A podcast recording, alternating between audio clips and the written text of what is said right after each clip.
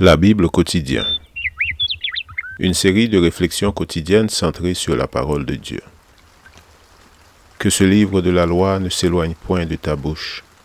Médite-le jour et nuit pour agir fidèlement selon tout ce qui y est écrit. Car c'est alors que tu auras du succès dans tes entreprises. C'est alors que tu réussiras. Josué chapitre 1, verset 8.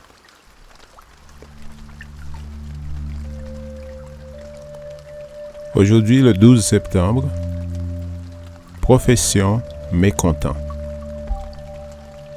Tous les jours du malheureux sont mauvais, mais le cœur content est un festin perpétuel. Proverbe chapitre 15, verset 15. Dans la vie de certaines personnes, tout va toujours mal. Et s'il ne leur arrive rien, elles sont capables d'inventer des situations pour exagérer la moindre difficulté. Dieu a beau les bénir en abondance, elles ont toujours sujet de se plaindre. L'état d'esprit qu'elles préfèrent est l'accablement. Jamais elles ne profitent ni ne se réjouissent avec les autres des bénédictions de Dieu dans leur vie. La relation avec Dieu change tout, car c'est l'état d'esprit qui crée la différence entre les enfants des hommes. Or, il devrait en être autrement pour les enfants de Dieu. Puisqu'ils sont sous le contrôle et l'influence du Saint-Esprit, ils devraient se montrer joyeux et optimistes en toutes circonstances. Réjouissez-vous toujours dans le Seigneur. Je le répète, réjouissez-vous. Philippiens 4, verset 4.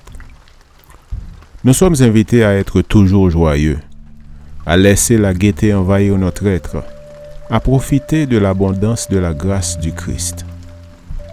La manière d'être de l'enfant de Dieu devrait être caractérisée par la joie. Les esprits qui se plaisent dans l'affliction trouvent de la satisfaction à consumer leur journée dans les ténèbres, selon Ecclésiaste 5, verset 16, et ils meurent sans avoir goûté au bonheur, selon Job 21, verset 25.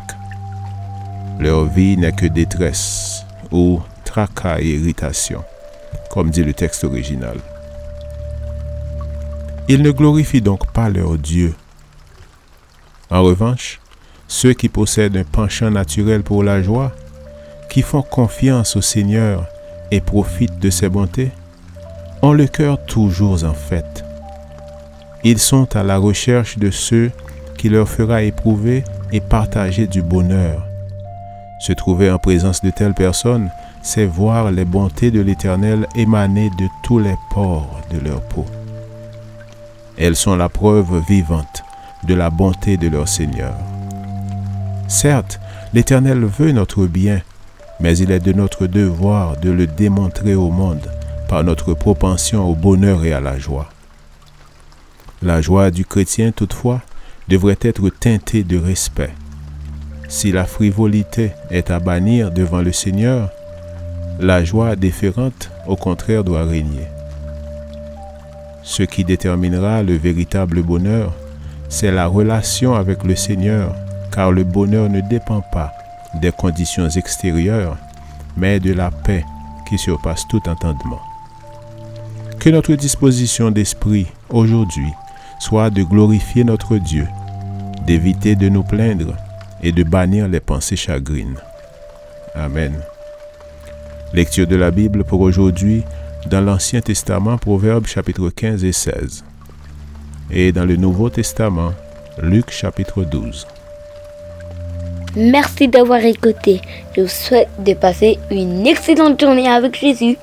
À la prochaine!